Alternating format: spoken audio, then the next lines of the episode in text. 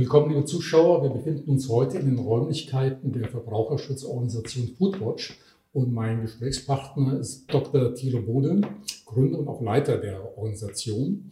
Und man kennt sie wahrscheinlich auch noch aus der Vergangenheit als äh, ehemaliger Geschäftsführer von Greenpeace Deutschland, aber auch als Geschäftsführer Greenpeace international. Ja, Grund unseres Gesprächs ist heute Ihr neues Buch, ein Bestseller, Die Diktatur der Konzerne, äh, wie globale Unternehmen eben wirtschaften, äh, wie sie die Demokratie schwächen und ähnliches äh, mehr. Herr Bode, ich habe mir natürlich die Mühe gemacht, sogar sehr gerne, Ihr Buch von vorne bis hinten mhm. durchzulesen. Und als ich es das erste Mal in den Händen hatte, dachte ich, naja, okay, mal wieder äh, so ein Buch wird sicherlich übertrieben, wird alles halb so schlimm sein. Als ich dann zu Ende gelesen hatte, dachte ich mir eigentlich, schlimmer geht's äh, äh, gar nicht. Und ähm, darüber wollen wir eben äh, mhm. heute äh, sprechen. Was war eigentlich Ihre Motivation, so, äh, sowas zu schreiben? Sie werden ja manchmal äh, ja, von weniger freundlichen Stimmen als Aktivist äh, bezeichnet, jemand, der immer übertreibt und der es vielleicht eben auch nur als Instrument benutzt, damit mal wieder Ihre Organisation ins Rampenlicht gehört. Warum äh, haben Sie das geschrieben? Das Wort Aktivist ist ja für mich kein Schimpfwort, sondern eher ein Kompliment. Ja. Und äh, aber als Aktivist schwimmt man natürlich gegen den Strom und möchte was verändern.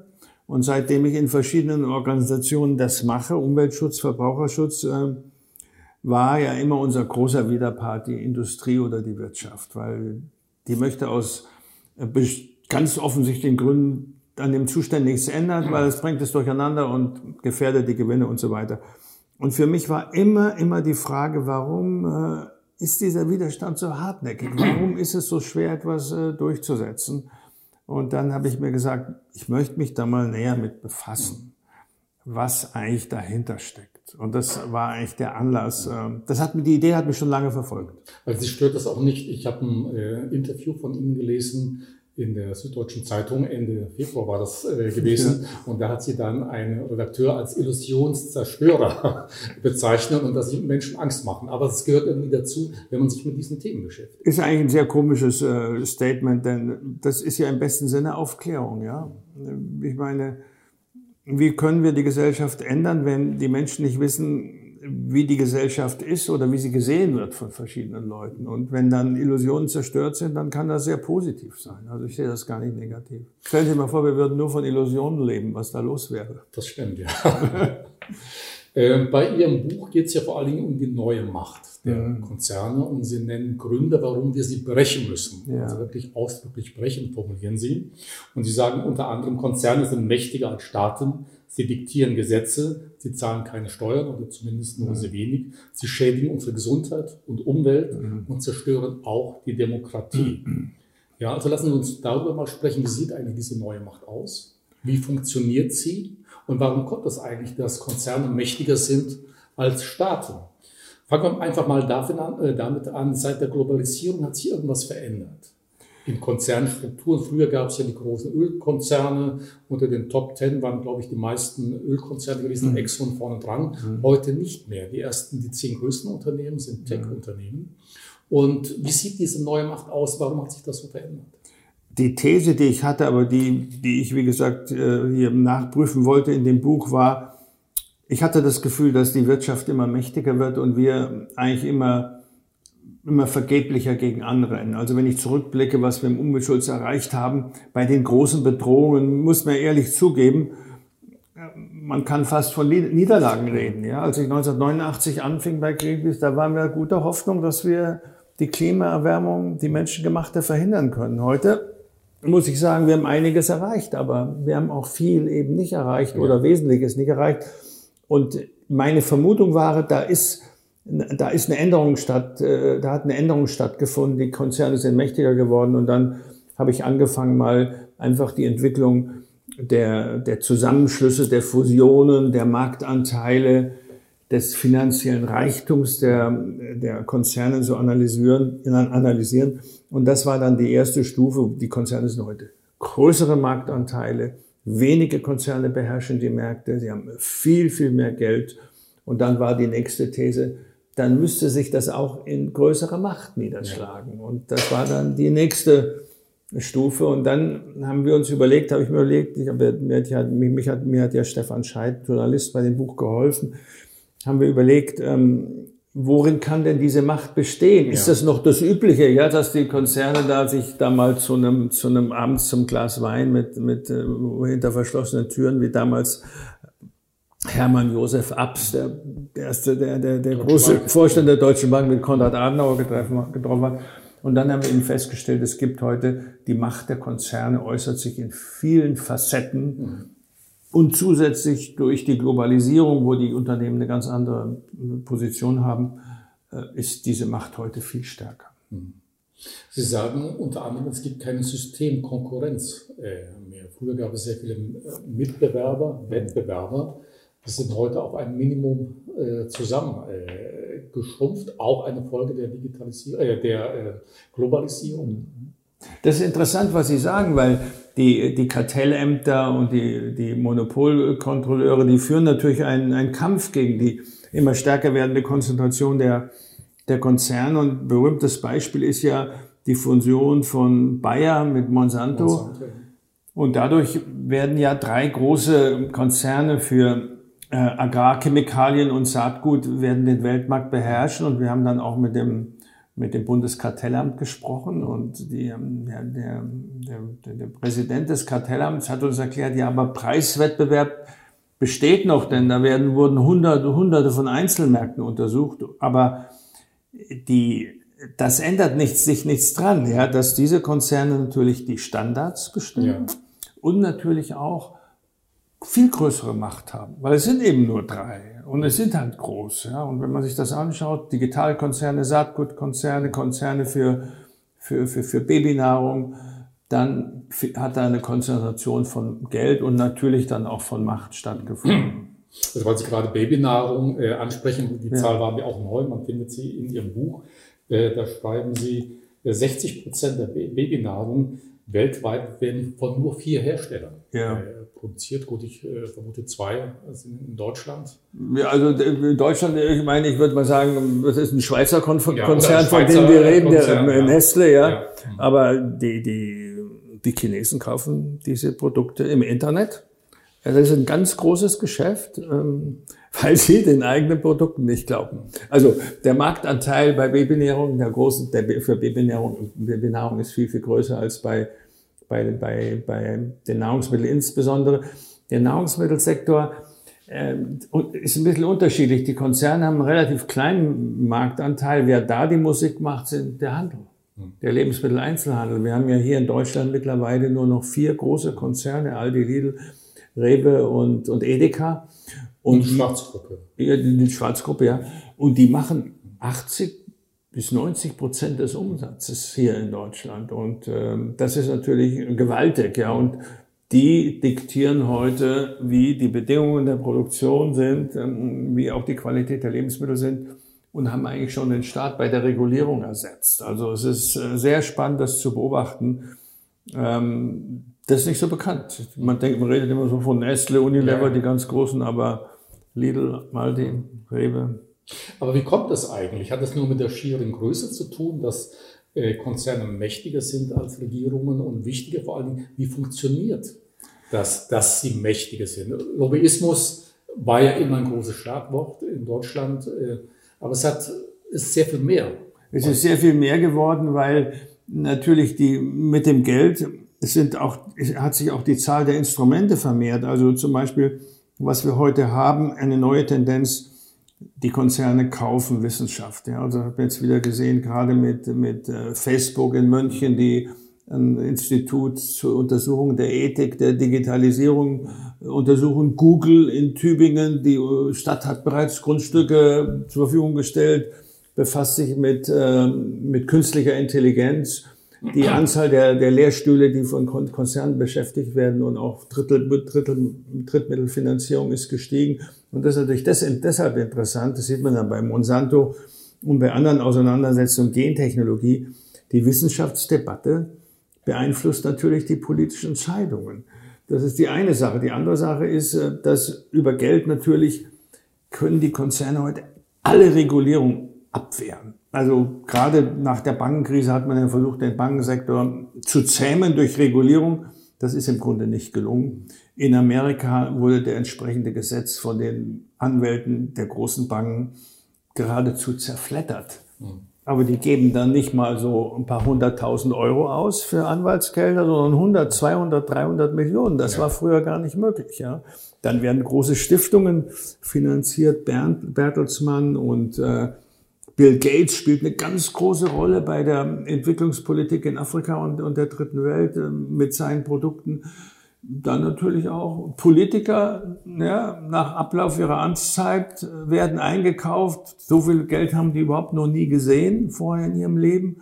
Und äh, sogar oppositionelle Organisationen werden finanziert. Pepsi Cola hat etwa ja. 100 Organisationen finanziert, die kritisch waren. Und das ist natürlich eine ganz subtile Art, ähm, sich äh, des politischen Widerstandes erstmal de, sich zu entledigen oder sich dem vom Leib zu halten. Lassen Sie uns nochmal bei den Politikern bleiben. Ja, ja. Zumindest hier in Deutschland funktioniert es ja nicht so, dass man einen Politiker direkt bestechen kann und sagt, hier sind 100.000 Euro, äh, jetzt macht dieses oder jenes Mal, oder dass dieses Gesetz realisiert wird. Sie nennen das Drehtürenmechanismus. Wie funktioniert das genau? Also man muss sich überhaupt von dem Gedanken verabschieden, dass hier ähm, mafiöse Konzernchefs auf äh, einen korrupten Staat treffen. Oder umgekehrt, ja. Das ist nicht, nicht drin. Es ist eine ganz von außen sehend, eine ganz legale Geschichte. Ähm, und äh, dadurch, dass die, die Unternehmen so viel Geld haben, können sie den, den Politikern nach, nach dem Ablauf ihrer Amtszeit, Matthias Wissmann, der Verkehrsminister war, dann Präsident des Automobilverbandes, äh, gibt es viele andere, die der, der, der von Kläden, ja, der Kanzleramtsminister, der zu Daimler gegangen ist, dem, dem Sigmar Gabriel haben sie das erstmal ein bisschen jetzt das Spiel verdorben, weil die Fusion Alstom und, und, und Siemens nicht stattfinden wird. Aber der Herr Oettinger, der Energiekommissar von, von der EU, hat vor ein paar Wochen, ohne rot zu werden, gesagt, oh, ich mache mir keine Sorgen, ich habe jetzt schon äh, lukrative Angebote aus der Privatindustrie. Das muss man sich nur ja. vorstellen. Früher sind die Politiker dann rot geworden, ja. Ist doch ganz klar. Wenn ich da im Bundestag sitze oder Minister bin, dann schon im Voraus, man hat mir so einen Job angeboten, werde ich mich doch hüten, gegen das Unternehmen was zu machen. Das sind diese subtilen äh, äh, Mechanismen und Sie haben Drehtourmechanismus an, ange, angeführt. In der Tat gibt es darüber Zahlen in den USA besonders gut. Da hat sich dann seit den 80er Jahren der Anteil der Politiker, die in die Wirtschaft gewechselt sind, von, von 8 oder 10 Prozent auf 60 Prozent erhöht. Und bei den Kommissaren in der EU ist es dasselbe. Und das ist natürlich, das ist, das ist Leim. Das bindet. Ja. Also da gibt, wenn ich das so schilder jetzt, ist es ein ganzes ein ganzes Sammelsurium von, von, von, von, von Einflussbereichen. Eigentlich kann man sagen, der, der, die Konzerne haben eigentlich die gesamte Gesellschaft ähm, ja, unterwandert im gewissen Sinne und üben da ganz subtil und effektiv ihre Macht aus. Und äh, das ist also, wir haben da auch mit, mit, mit, mit, mit, mit, mit Leuten gesprochen, die sozusagen entweder in der Politik sind oder in der Industrie off the records, ja. Und die haben dann gesagt, naja, das ist, das ist jetzt nicht, dass die Unternehmen, wir reden vielleicht nur über den Titel des Buches, hier sagen den Politiker, du, Angela macht das jetzt oder so, gell? sondern da ist so ein stillschweigendes Abkommen, also ihr lasst uns in Ruhe, ja, wir wollen ja wiedergewählt werden und, und, und, ähm, und wir lassen euch dann auch in Ruhe. Ja, also das ist so, so die, die, die Elite und das deckt sich so ein bisschen mit der neueren Lektüre über wissenschaftliche Literatur über, über, über Demokratie, dass sich bei uns eine Elite herangebildet hat zwischen Politik und. Äh, Aber es ist natürlich auch so ein bisschen eine Gratwanderung. Zunächst ist es ja völlig legitim, gewisse Interessen durchzusetzen, zu sagen, okay, wenn ich jetzt hier mhm. neue Arbeitsplätze schaffe, mhm. erwarte ich aber auch das und das. Das passiert ja in jeder Gemeinde. Also ja, was, was ist denn, denn so spezifisch, wo man sagen kann, okay, da ist eine gewisse Grenze überschritten? Wir haben natürlich völlig recht. Alles über, wenn wir über Einfluss von, von, Polit von, von Konzernen auf die Politik reden, dann im Prinzip reden wir auch über Einfluss vielleicht von Foodwatch auf die Politik, dann ist das absolut okay, Lobbyismus, ja. Das kann, eine Demokratie kann nicht funktionieren, ohne dass Interessengruppen sich artikulieren, weil die, die Abgeordneten und die Politiker, die, die, die sind ja selber nicht im Geschäft. Das gehört dazu. Die müssen sich äh, kundig machen und müssen dann die Interessen abwägen und müssen dann entscheiden, was glauben sie, dass das die, was das Allgemeinwohl ist. Nur haben wir hier die Situation, dass eine Interessengruppe übermächtig geworden ist. Das versuche ich in dem Buch darzulegen. Ja, natürlich muss auch Konzern kann sich nicht alles gefallen lassen. Ja, klar, ja, ja. muss sich ja auch wehren und, und, und wir wehren uns auch. Aber wenn die Machtverhältnisse sich so umdrehen, dass gegen die Konzerne keine Entscheidungen mehr gefällt werden, was wir heute in der Autoindustrie ganz klar sehen in Deutschland, dann ist irgendwie Gefahr im Verzug. Lassen Sie uns, weil Sie äh, gerade äh, das Beispiel VW äh, nannten, Automobil, äh, Dieselgate, ähm, und da hat man ja auch den Eindruck, zumindest, oder manche, oder Sie beschreiben das ja auch in dem Buch, wo die Politik maßgeblichen Einfluss darauf hat, dass in Deutschland so wenig passiert ist. Mhm. In den USA äh, muss beispielsweise der Volkswagen-Konzern Milliardenbeträge mhm. an Strafen bezahlen und in Deutschland passiert mhm. gar nichts. Gut, das erste Mal gibt es jetzt da so eine Musterfeststellungsklage. Sammelklagen waren ja bisher nicht so mhm. richtig erlaubt. Wobei eine, glaube ich, Musterfeststellungsklage ist nicht gleich Sammelklage. Und ja auch nur ganz bestimmte Verbraucherorganisationen dürfen ja diese Musterfeststellungsklage, gehören Sie da im Übrigen dazu? Dürften Sie eine Musterfeststellungsklage anstreben? Nee, ich könnte mich als, als, als, natürlich kann ich das machen. Ich kann mich als Individuum der Klage anschließen. Wenn ich einen, einen VW Diesel hätte, habe ich aber nicht. Und ähm, nur das äh, funktioniert halt nicht, weil dem, der muss jetzt erstmal geklärt werden im ersten Verfahren, ob überhaupt ein Betrug vorliegt. Das dauert ungefähr fünf Jahre, habe ich mir erklären lassen. Und dann müssen die Einzelnen noch selber klagen. Also das ist äh, kein gutes, ist einfach ein richtig schlechtes Gesetz. Es ist einfach ein richtig schlechtes Gesetz. Ich meine, man muss es nicht vielleicht nicht wie in Amerika machen, wo einfach ein Anwalt klagen kann und dann können sich alle anschließen. Äh, das ist natürlich äh, vom Prinzip her gut, ja. Weil wenn Verbraucher massiv betrogen werden, wie jetzt, ja, mit zwei Millionen, vier Millionen, elf Millionen, und die kriegen keinen Schadenersatz und der Staat schützt die noch. Ja, wo sind wir denn? Wo sind wir denn eigentlich? Also Sie haben hier ein sehr schönes Beispiel, ja. gerade in Sachen Dieselgate. Und wie gesagt, als ich das Buch gelesen habe, dachte ich ja, naja, okay, ob das alles so richtig ist. Wenn man dann aber konkrete Beispiele nennt, und das Buch ist sehr gut recherchiert, Sie haben ja einen ja. großen Quellennachweis. 2015 schreiben Sie hier, äh, direkt nach dem Aufliegen ja. dieser Manipulationen, äh, da geht es um den Verkehrsminister Dobrindt äh, damals, äh, der gesagt hatte, es ging auch um das Thema äh, Sammelklagen wo das grundsätzlich eben abgelehnt wurde. Ja. Ein Entwurf wurde das Expresses Verbes genannt. Und dann strich, wie Sie schreiben, Dobrindt noch einen Satz durch, äh, wo es darum äh, geht, eben Kunden in Deutschland sollen grundsätzlich nicht schlechter gestellt werden als betroffene Kunden in anderen Ländern. Und das hat angeblich, wie Sie sagen, Dobrindt durchgestrichen. Natürlich also wenn man sowas liest, denkt man, also so Minister, der müsste doch sofort entlassen werden. Ja, sicher. Das ist ja das Schlimme. Also das unterstellt, dass ja. es wirklich so ist, wie Sie. Nein, natürlich ist alles so. Was glauben Sie, was los wäre, wenn ich hier eine falsche Tatsachenbehauptung aufstellen würde? Was glauben Sie, was wir die Aussagen gecheckt haben?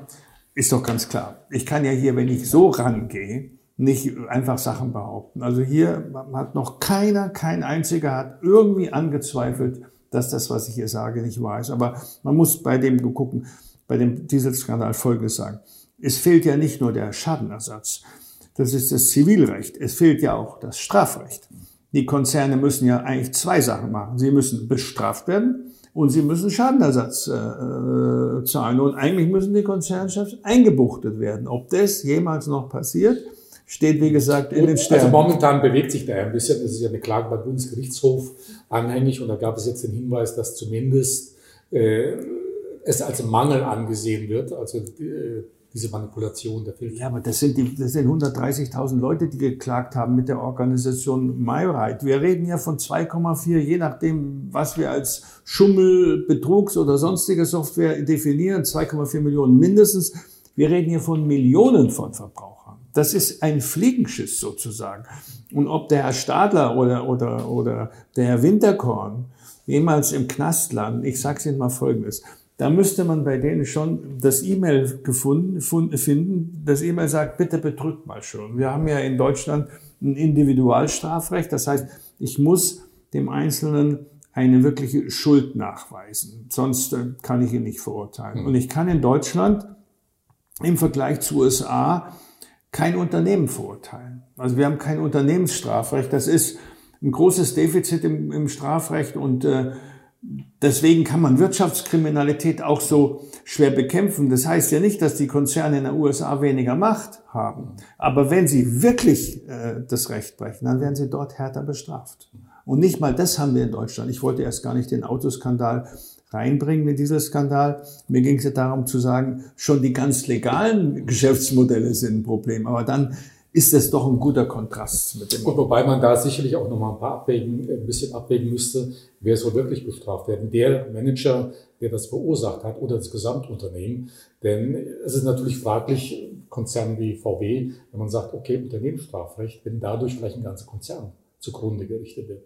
Hunderttausende von Mitarbeitern, aber den Fehler haben vielleicht nur ganz wenige, nicht nur äh, vielleicht, sondern haben ja nur wenige gemacht. Also die müssten ja zur Rechenschaft gezogen werden. Beides, beides. Wir haben im, im Bankensektor haben wir, da haben wir eine relativ starke, äh, haben wir erhebliche Bußgelder, gerade in den USA gezahlt, aber die, die Manager, die das äh, verbrochen haben, die sind alle straffrei gekommen, haben noch ihre Boni mitgenommen. Das heißt also, das ist ja eine wichtige Abschreckung, dass die bestraft werden ein, unter, ein VW-Konzern, ja, der wird nicht so viel Strafe zahlen äh, müssen, dass er morgen pleite geht. Aber dass die jetzt während des Dieselskandals die größten Gewinne in ihrer Geschichte eingefahren haben. Und ich habe ja nachgewiesen im Buch, dass man zumindest das ohne weiteres ein Bußgeld von 12 oder 13 Milliarden Euro hätte erheben können. Und äh, die haben also gerade mal 990 Millionen, also eine Milliarde, 990 Millionen äh, Ne, 10 Millionen Bußgeld und 990 Millionen für Unrechtsgewinne ist denen auferlegt worden.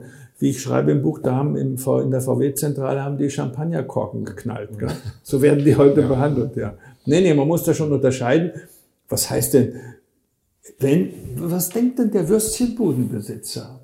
Was denken Sie denn? Was denke ich denn, wenn ich hier, was weiß ich, äh, die Steuern nicht zahle oder hm, irgendwas mache im Straßenverkehr? Ja, dann werde ich sofort bestraft. Das geht nicht. Äh, Sie bringen äh, Beispiele auch in Ihrem Buch im Bereich äh, Energiesektor. Da nennen Sie ein großes deutsches, großen deutschen Energiekonzern RWE mit einem Beispiel, mit einer Klage eines Bauern aus Peru. Mhm. Und da hat man dann schon auch den Eindruck, ob da nicht zu viel des Guten, ob da nicht übertrieben wird. Denn dieser Bauer in Peru, der lebt in so einem Antendorf und durch die Gletscherschmelze mhm. ist ein Staudamm ja. bedroht dass der das Wasser eben nicht halten könnte. Dann verklagt er hier in Deutschland RWE. Gut, äh, wenn das so richtig ist, ist ja. RWE ist der größte CO2-Emittent äh, in Europa. Ja. Und, aber weltweit beträgt der Anteil 0,47 Prozent. Ja. Und jetzt sagt der Kläger eben, ja. er soll Schadensersatz bezahlen in Höhe von 0,47 Prozent aufgrund des möglichen Schadens, der da eintritt. Ist das dann nicht ein bisschen zu weit hergeholt, dass da ein bisschen ja, über die Stränge geschlagen wird, nur um jemanden mal an, ans Bein zu pinkeln und zu sagen, okay, das sind die Großen und die müssen jetzt auch mal bluten? Also die, die, diese 0,047 Prozent, 0,47. Die, die, die sind ja für den Bauern in Peru ziemlich viel. Aber nehmen, es gibt natürlich auch Versuche, der Sache rechtlich äh, zu Leibe zu rücken. Ja? Und ähm, da gibt es dann Ansätze, die sehr erfolgreich sind, wie in Holland. Da gibt es einen Prozess ähm, gegen den holländischen Staat. Der ist verurteilt worden jetzt in der zweiten Instanz, weil er seine eigene Klimapolitik nicht verfolgt hat. Ähm, hier gibt es so ähnlich wie beim Tabak und auch bei, bei Fastfood Versuche, die Konzerne in die Haftung zu nehmen durch Schadenersatzklagen.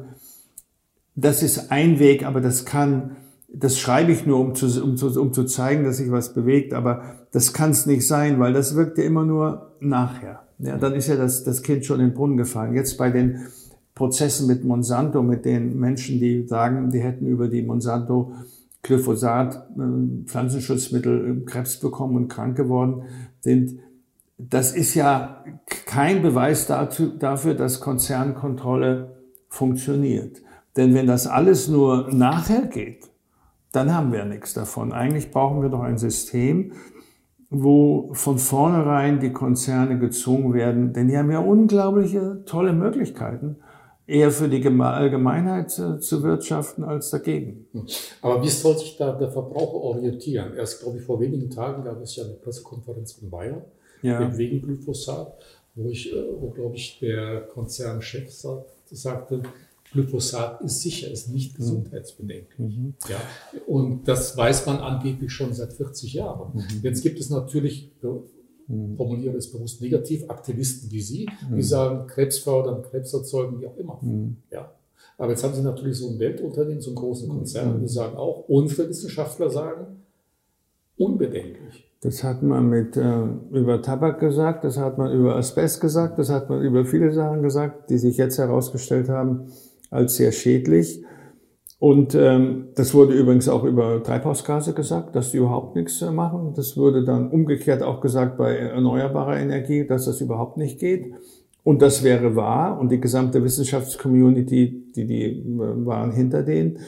Ähm, in dem Fall wird man auch nicht die eindeutige Studie haben. Bei Glyphosat ist es ja im Wesentlichen auch der Umgang mit dem, mit dem Pflanzenschutzmittel, die Menschen, die damit auch hantieren.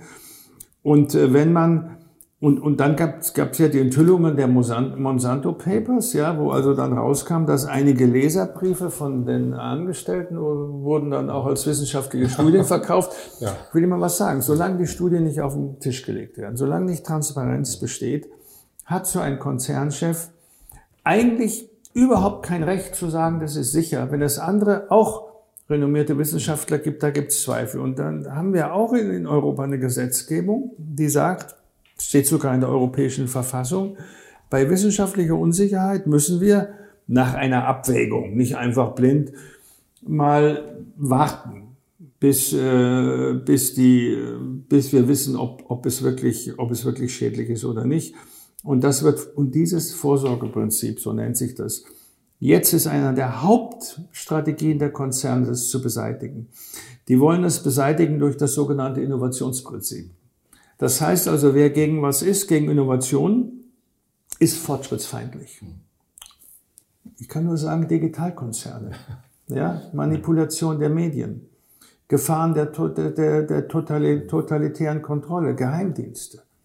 Die, das, man kann das fast mit den Treibhausgasemissionen der Energiekonzerne vergleichen. Ja? Die Nebenwirkungen, da kann man doch nicht einfach hinstellen und sagen, ist sicher. Oder Mark Zuckerberg setzt sich und sagt, kein Problem.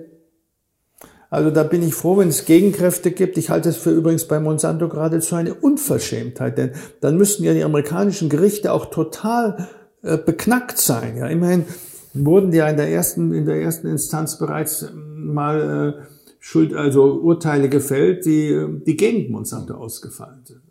Finde ich, finde ich, ähm, da, äh, da, da, da, muss, da müssen wir, müssen wir anders rangehen. Und äh, bei, ich meine, wenn ich, noch, wenn ich noch was zum Dieselskandal sagen darf, weil mich der total aufregt, dann wird gesagt, es ist ja gar nicht so sicher, ob das, ähm, ob, ob Stickstoffoxid so schädlich ist. Aber beim Vorsorgeprinzip muss man immer überlegen, was gibt's denn für Lösungen? Die Debatte führt völlig davon weg, dass wenn die Autoindustrie heute Katalysatoren einbauen würde, also Hardware-Nachrüstung, ja. dann hätten wir auf den Schlag 90 Prozent Reduzierung der Emissionen. Warum redet da eigentlich keiner drüber? Na, weil die Industrie denn da zahlen will. Ja. Da fehlt Unverschämtheit. Ja? Und da fehlt es auch an der eindeutigen Rückendeckung der Medien und an der Regierung, auch der SPD und allen, die ja in Niedersachsen mit VW zusammenhängt. Da kriechen sie alle vor den Konzernen. Wir brauchen sich aber nicht wundern, ja, wenn den Verbrauchern mal den Bürgern zu dumm wird. Das, also wenn dann einer sagt, hier übertrieben, ist nicht übertrieben. Apropos Übertreibung, Sie haben es ja auch sehr viel mit dem Thema Gesundheit, nicht nur in ja. Sachen Foodwatch, sondern eben auch in Ihrem Buch. Sie gehen ja da vor allem großen äh, Lebensmittelhersteller an und sagen, ja, die schädigen unsere Gesundheit, vor allen Dingen äh, mit Zucker mhm. äh, und so weiter. Also Sie sagen, äh, diese großen Lebensmittelkonzerne seien mit daran schuld, dass es so viel Fettleibigkeit, mhm. also Adipositas mhm. gäbe, Diabetes mhm. und so weiter. Und dann hört man natürlich häufig als Gegenargument, ja, gut, Essen muss ja jeder, ja. aber diese Menschen bewegen sich zu wenig, machen zu wenig mhm. Sport oder whatever. Also wie Was kann denn der Einzelne dann tun oder sich woran orientieren? Zum einen weiß natürlich jeder, zu viel Zucker ist irgendwo ja. Äh, schädlich. Gleichwohl prangern sie an und sagen, diese Unternehmen forcieren das und man kann sich nicht entschuldigen damit, ja, die könnten ja diesen Zuckerkonsum wieder dadurch aufarbeiten, in Anführungszeichen, indem sie sich ein bisschen mehr bewegen. Ja, also das sind jetzt verschiedene Aspekte. Der erste ist, woran soll sich der Verbraucher orientieren? Ähm, das könnte man ja beim Dieselskandal auch sagen. Hier ist als erstes bei solchen Fragen muss der Verbraucher sich auf den Schutz des Staates verlassen können. Wir haben auch hier Weltgesundheitsorganisation. Es gibt eine überwiegende wissenschaftlichen Konsens, dass Zucker in Süßgetränken, weil da ist das besondere Problem, weil Getränke keine Sättigungsgefühle machen, dass die zu ähm, Adipositas und ähm, und äh, na, dass sie so Diabetes 2 führen. Das ist wissenschaftlich bewiesen. Ähm, da gibt es auch keinen kein, kein, kein großen Dissens unter der Wissenschaftsgemeinschaft mehr. Ja, dann muss ich doch handeln, weil der Staat hat eine Schutzfunktion. Der Staat muss, es gibt ein, ein, ein, ein Grundrecht auf um, Unverletzlichkeit des Körpers. Mhm. Und ähm, das Grundrecht schützt der Staat nicht. Da haben wir ein Riesenproblem. Und ähm, deswegen ist das äh, ein Skandal. Zusätzlich, woran soll sich der Verbraucher orientieren? Der Staat verhindert, seitdem ich hier praktisch Foodwatch mache, verhindert er eine Nährwertkennzeichnung, wo der Verbraucher unmittelbar die versteckten Mengen an Zucker erkennt. Wir haben heute in den Verbrauch, in den hochverarbeiteten Lebensmitteln ähm, sei es jetzt von der Pizza bis zum Kartoffelbüro und Suppen, überall ist Zucker und Salz drin. Zucker ist das, das gefährliche Ding, als Geschmacksträger. Weil da können Sie natürlich billige Rohstoffe reinnehmen und gut, ne, ich sag mal, eine, traditionelle Hausfrau hat auch ein bisschen Zucker ins Rotkraut getan. Ja, aber das ist heute eine ganz andere Nummer, ja, was da reinkommt. Und, äh, und wir wissen auch, dass die Energiezufuhr größer ist als die Energieverbrennung und das äh, so, dass sie eigentlich, wir wissen das von, von, von irgendeinem so Flocken von, ich glaube, Nestle, wo dann, wenn sie da eine Handvoll essen müsste, ein zwei, ein Zehnjähriger zwei Stunden joggen. Also sie, sie, sie sehen, das mit Bewegung geht nicht. Ja. Also sie müssen schon weniger schlechte Kalorien zu sich nehmen. Und äh, da findet eine unglaubliche ähm, Ver Verwirrung und, und, und, und, und, und, und, und Verfälschung der Tatsachen statt. Und unsere Weltmeisterin ist ja hier Julia Klöckner, ja, die diese freiwilligen Vereinbarungen äh, trifft mit der Industrie. Damit, äh, damit äh, füllt sie Amt nicht aus. Ja. Aber muss man nicht letzten Endes auch dem Verbraucher eine gewisse Mitschuld geben? Er muss ja nicht so ein süßes Getränk. Wenn der Verbraucher volle Informationen hat, und die Transparenz hat, die man ihm jetzt verweigert, übrigens auch beim Autokauf, ja, diese sogenannte Effizienzlabel bei Autos, das führt ja dazu, dass ein Leopardpanzer effizienter ist als ein Fiat 500. Da können wir vielleicht noch drüber reden. Aber der Verbraucher muss erstmal das Recht haben, die Wahl treffen zu können. Der darf nicht versteckten Zucker eingedreht bekommen. Bei den Limonaden ist es besonders schlimm. Zum Zweiten gibt es eine Schutzfunktion für die Schwächsten. Und ich kann von Kindern nicht verlangen, auch insbesondere wenn sie aus bestimmten Milieus kommen, dass sie das erkennen. Und dann hat der Staat eine Schutzfunktion. Und davon, wir, wir weisen überhaupt nicht Verbraucherverantwortung zurück. Aber der, der, wir haben hier was, was das Allgemeinwohl betrifft. Denn Sie dürfen nicht vergessen, ich weiß nicht, Hunderte von, von, also Milliarden von Euro kosten äh, die, diese, die ernährungsbedingten Krankheiten das Gesundheitssystem. Ja? Und das können wir ja nicht zulassen. Also Verbraucherverantwortung gut, aber dort, wo der Verbraucher was richten kann. Er kann nicht fürs Allgemeinwohl verantwortlich sein. Er kann versuchen, wenn er Transparenz hat, selber sich an, angemessen zu ernähren, aber es gibt breite Geschichten, in der Gesellschaft, die vom Staat geschützt werden müssen. Wir müssen das jetzt nicht länger vertiefen, aber beispielsweise bei Rauchen trifft das ja nicht unbedingt zu viele Erwachsene, obwohl sie wissen, dass es gesundheitsschädlich ist und so. Ist vielleicht mal ein Thema äh, für eine, nee, andere, nein, das ist, andere Runde. Nein, das ist richtig. Ähm, das ist richtig, was Sie sagen. Und äh, das ist absolut richtig. Es gibt das Recht, sich selber Schaden zuzufügen. Nur bei den Verbrauchern, die sterben früher. Also wir haben. Gut, aber dann nutzt die ganze Transparenz, das ganze Wissen nicht, ich denke, nein, jeder nein, Erwachsene weiß, nein, dass es nicht gut ist. Trotzdem. Ich möchte den Unterschied machen. Wir haben hier beim Obesitas-Problem und beim Diabetes-Problem Schäden für die Gesellschaft, die langdauernd sind. Ja? Und wir haben ähm, beim Rauchen auch. Wie, ja, aber das ist ja nun mal so, dass man ab 16 raucht oder ab 18 ist man eben auch, dann ist man eben auch erwachsen. Aber wir haben hier insbesondere bei Jugendlichen und Kindern das Problem. Und da hat der Staat eine Schutzfunktion. Das ist der große Unterschied. Okay. Also wir müssen aufpassen zwischen, wir müssen da einen Unterschied machen zwischen Tabak und, und Zucker. Lassen Sie uns mal von Lebensmitteln ja. weggehen, so ein bisschen. In Ihrem Buch äh, prangern Sie ja auch die Digitalkonzerne ja. Also die, die, Big Five, wie die immer genannt werden, also Apple, Alphabet, ja, Google. Microsoft, Facebook und Amazon. Äh, und was passiert da? Gut, Amazon, äh, Unternehmen wie Amazon nehmen natürlich auch viele Dinge Einfluss auf Gesetzesvorhaben. Dann gibt es jetzt erst diese Tage, gab es im ersten, ich weiß nicht, ob Sie es gesehen haben, die unheimliche Macht der, der Wirtschaftsprüfungsgesellschaften. Big Four, ja. Äh, also KPMG, ja. ähm, PwC, Accenture. McKinsey und die Leute, glaube ja, ich, ja, ja. waren ja da genannt. Äh, was machen die so Schlimmes, wo sie sagen, okay, deren Macht muss auf jeden Fall eingeschränkt werden? Das, das, das ist ein schwieriges Kapitel gewesen, weil da mussten wir uns, also ich musste mich dann natürlich auch rein, rein, reinfuchsen, ähm, die, ich meine, wenn wir über Internet reden und, ähm, und digitale Medien, dann hat das ja durchaus was Positives. Ja? Also man muss einfach sagen, das ist eine tolle Geschichte. Auf der anderen Seite, was die Digitalkonzerne heute machen, also Amazon, ähm, keine Steuern zahlen die. Zumindest wenig. Also irgendwo ich, ich glaube, bei Apple ging es also sehr, sehr wenig, ja. ja. sehr, sehr wenig prekäre Arbeitsverhältnisse durch die durch die Plattformen und durch die Tatsache, dass sie, dass man die nirgendwo festnageln kann und natürlich äh, Manipulation der öffentlichen Meinung. Die nehmen die Daten und die kriegen sie ja äh, die kriegen sie ja umsonst von den Verbrauchern und dafür werden ihnen dann diese Internetdienste zur Verfügung gestellt von Instagram, Facebook, was, was auch immer. Und dieser Deal ist natürlich für den einzelnen Verbraucher erstmal angenehm, aber was die Manipulation der, der Öffentlichkeit und der Medien anbelangt und natürlich die Möglichkeiten der Überwachung, ist es natürlich ein Riesending, ja. Und das zerstört ja auch die sozialen Medien, zerstören ja auch die Kontrolle der klassischen Medien. Das heißt also, wenn wir hier über, darüber reden, inwieweit die Konzernmacht die Demokratie zerstört, dann sind wir bei den Digitalkonzernen wirklich an der Quelle. Wenn die als Mitantreiber und Verursacher der sozialen Medien die Kontrollfunktion der klassischen Medien einschränken, dann haben wir, dann haben wir ein richtiges Problem.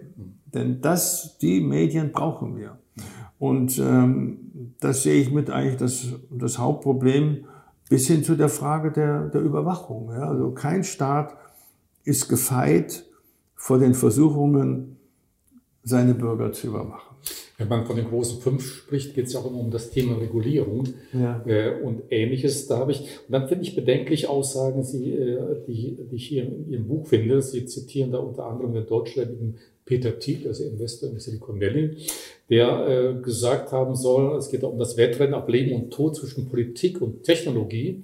Und er lässt auch keinen Zweifel daran, dass auf jeden Fall die Politik verlieren sollte. Und scheinbar ist die Denke im Silicon Valley auch so weit gediehen, dass eine US-Stiftung sogar vorgeschlagen hat, bei der Präsidentschaftswahl 2016 äh, den äh, Watson, den äh, IBM-Computer mit einzusetzen ja. oder zur Wahl äh, antreten zu lassen. Ich denke, das sind natürlich dann Dinge, wenn die in eine breite Öffentlichkeit kommen, schon sehr bedenklich oder zum Nachdenken bewegen. Was wollen diese Konzerne? Die künstliche Intelligenz ist ja so eine, so eine Sache, wo, ich meine, ich, wir haben jetzt noch nicht geredet von den Möglichkeiten der Diskriminierung, in dem dann durch die Überwachung und durch private Daten dann Leute, die irgendeine chronische Krankheiten haben, benachteiligt werden oder je nachdem, weil man weil Google weiß mehr über uns als äh, wir über uns selber und äh, weiß, was wir denken. Und ich glaube, es gibt ja jetzt auf, auf europäischer Ebene so ein, die ersten Prinzipien, wie man die, wie man die, wie man die künstliche Intelligenz eigentlich ist ein wichtiges Thema, wie man da rangehen soll. Und da sind schon ganz klar wieder die Digitalkonzerne im Vormarsch. Ja, also das ist ganz klar. Die bestimmen den, den Takt Und ich habe immer das Gefühl, wir laufen eigentlich den Sachen hinterher. Ja. Bei der Klimaerwärmung sind wir den Sachen hinterhergelaufen. Und hier gibt's ja kaum, eigentlich nur noch sehr wenig Leute, weil es natürlich auch unheimlich verlockend ist, ja, die, die sozialen Medien, gibt's eigentlich noch, der Teil der Kritiker ist sehr, sehr, sehr klein. Und äh, deswegen muss man es auch festmachen an den offensichtlichen Dingen wie prekäre Arbeitsverhältnisse, da muss man ansetzen, keine Steuern etc. Aber das wird ein Riesending sein, was uns beschäftigt. Aber wie können solche Dinge gelöst werden? Sie sprechen auch Haftungsfragen an, aber viel wichtiger ist ja die Frage, wo, wo setzt die Kontrolle an? Wenn ich darum weiß, dass es diese Drehtürenmechanismen gibt, dass die Konzerne über Beratungsgesellschaften so viel Einfluss auf die Politiker nehmen. Mhm. Also was muss geschehen? Wie kann man dem Ganzen ein bisschen Einhalt gebieten oder das in eine andere Richtung steuern? Also das, Ihre Frage erinnert mich jetzt an das Gespräch, was ich mit dem Verlag hatte, als ich dem Verlag den Vorschlag gemacht hatte, dieses Buch zu schreiben. Da haben Sie mich gefragt, was ist jetzt eigentlich die Lösung? Und da habe ich gesagt, ich habe keine. Und dann haben sie gesagt, das, das geht. leicht kritisieren. Ja, haben gesagt, das geht aber nicht. Ja, Sie müssen schon ein bisschen Orientierung geben, müssen den Leuten schon ein bisschen Hoffnung geben. Sag ich, diesmal gibt's kein Happy End. Das tut mir leid. Weil Lösungen für die, für die eigentlichen Fachprobleme, die findet man ja einfach. Wir wissen, wie wir die Finanzkonzerne kontrollieren können, die Nahrungsmittelkonzerne. Wir wissen, dass man eine Nährwertampel einführen muss. Wir, wir wissen, dass wir ähm, die ähm, ähm, äh, in der Finanzindustrie die Banken Eigenkapital erhöhen muss und so weiter und so fort. Aber was wir natürlich nicht von selber machen können, ist die Macht der Konzerne brechen. Ja, das ist sozusagen, denn all diese Vorschläge werden nicht kommen, wenn nicht die Macht der Konzerne gebrochen wird. Also müssen wir, muss das Bewusstsein dafür da sein, dass wir hier ein Problem haben. Aber wenn Sie mal die Parteien anschauen oder wenn Sie mal die Wahlprogramme anschauen, dann ist das gar kein Thema. Gut, es ist ein bisschen in der Frage der Kartellpolitik. Ja, aber wir haben ja selber mit dem Kartell, wie gesagt, haben mit, dem, mit, mit den Leuten gesprochen, die da zuständig sagen, die, wie ökonomische Macht zur politischen Macht wird, das ist nicht unser, unser Geschäftsfeld. Und ich habe einfach schlicht und schlicht, schlichtweg gesagt, ich will mal das aufschreiben und erklären.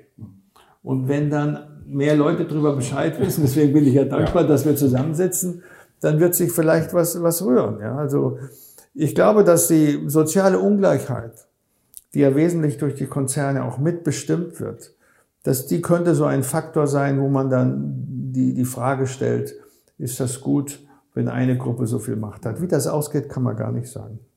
Äh, Gandhi hat mal vor 100 Jahren gesagt, oder vor über 100 Jahren, wir müssen die Veränderung sein, wenn wir in der Welt eben was anderes machen wollen, wie die Welt sich verändern soll. Nur auf den Bereich runtergebrochen ist das ja gar nicht möglich. Hier hat der Einzelne keine. Ja, dann, die können ja bei uns mitmachen bei Foodwatch. Wir, wir, wir kämpfen gegen Nahrungsmittelkonzerne. Es gibt andere Organisationen, hier Max Schrems in Wien, der, der es mit Facebook aufgenommen hat.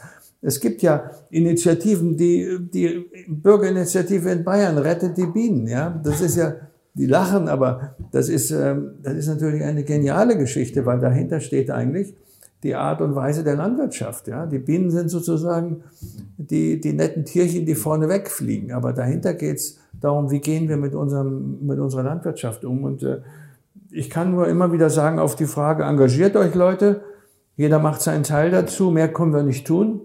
Äh, warum ist denn der Kohlekompromiss äh, zustande gekommen, weil 5000 Leute im Hambacher Forst gesagt haben, Kohle stoppen. Das gibt doch auch wieder ein bisschen Mut. Also es geht um Macht. Lösungen gibt es genug. Es geht um Macht. Und das war eine Machtdemonstration im Hambacher Forst. Was hat denn RWI am Anfang gesagt? Der Wald muss weg, alle Verrückte, geht gar nicht. Und was ist jetzt? Um Ziele zu erreichen, gerade die Ziele, die Sie anstreben, das heißt mit Foodwatch oder mit Ihrem Buch, ist es dann wirklich notwendig, überspitzt zu formulieren, zu übertreiben, damit der andere überhaupt mitbekommt, was tut sich da? Die Wirklichkeit ist viel schlimmer, als was hier drin steht. Ist in Wirklichkeit viel schlimmer. Das ist untertrieben. Leider muss ich das sagen.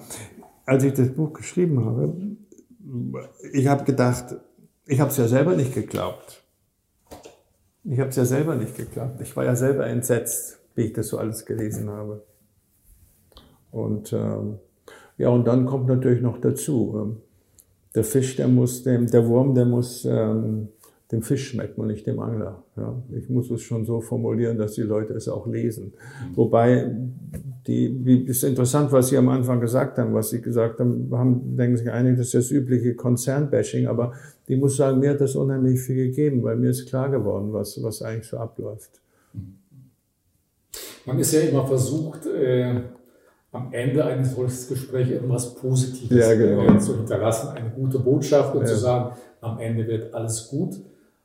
Nicht mit Und mir. jetzt will ich mal an das äh, SZ-Interview äh, erinnern. Da ging es um das Thema Hoffnung. Haben Sie noch Hoffnung oder was ist Ihre Hoffnung? Ich habe ich hab keine Hoffnung. Ich habe nur einen Motor in mir, der sagt, wir müssen alles versuchen. Und äh, ob da jetzt innen drin da irgendwie eine Hoffnung ist, die mich dazu motiviert, aber ich, ich bin eigentlich motiviert bei der ich sage, die Ungerechtigkeit kann nicht weiter, weiter bestehen. Das ist eigentlich mein, mein Ding. Ja. Das ist eher ein Motiv. Hoffnung spielt da eigentlich gar keine Rolle. Ich finde einfach sagen, das müssen wir machen. Wir können uns das nicht gefallen lassen. Wobei ich jetzt gar nicht da groß von kommenden Generationen rede. Ich sehe einfach so unsere Position und sagen, wir können das diesen, diesen, wir können das nicht durchgehen lassen. Wobei ich mich hüte vom moralischen urteilen. Ja, ein Konzernchef ist auch, sind auch ein Mensch, der muss, agiert auch in, innerhalb seiner Grenzen, genau wie wir. Deswegen kann man nicht sagen, wir sind die Guten, das sind die Schlechten. Aber wir müssen halt dagegen kämpfen, dass Menschen so in Versuchung gesetzt werden, wie Konzernchefs heute, dass sie im Grunde Allmachtsfantasien entwickeln können. Was wäre denn Ihre Botschaft jetzt an unsere Zuschauer? Jetzt für die Zuschauer? Ja. Wenn Sie Abgesehen davon, dass Ihr Buch lesen. Ja, gut, das, ich, würde, ich würde sagen, wenn Sie sich wirklich dafür interessieren und wenn Sie sauer sind, dann sollten Sie irgendwas machen. Und es gibt wirklich viele Möglichkeiten, also neben, dass man Organisationen unterstützt, die sich wehren, aber sich im, auch im Kleinen zu engagieren, wo man sich wehren kann, an einem Volksbegehren mitmachen, äh, an einer Demonstration mitgehen, was auch immer, das finde ich gut. Und das ist dann immer eben die Hoffnung, die man haben kann, dass sich doch Dinge. Ja, das gehört dazu, wenn die Konzerne und wenn die Politiker, die das unterstützen, nicht merken, dass die Menschen das nicht gut finden, dann wird sich natürlich nichts ändern. Also das ist schon der erste Schritt. Man muss sich artikulieren. Ja. Äh, weil unser Thema nicht nur Foodwatch, äh, das Buch sehr viel mit Hoffnung zu tun hat, habe ich zum Schluss noch ein Zitat gefunden von Václav Havel, dem ehemaligen äh, tschechischen äh, Präsidenten. Ja. Ich glaube, das wird Ihrem Buch gerecht, möglicherweise auch Ihrem Engagement. Wir hatten nämlich mal gesagt zum Thema Hoffnung. Hoffnung ist nicht Überzeugung, dass eine Sache gut ausgeht. Hoffnung ist die Gewissheit, dass eine Sache Sinn macht, egal wie sie ausgeht. Das gefällt mir.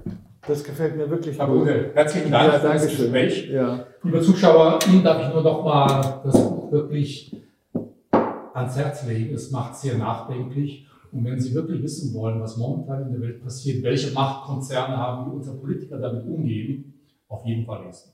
Danke für Ihr Interesse.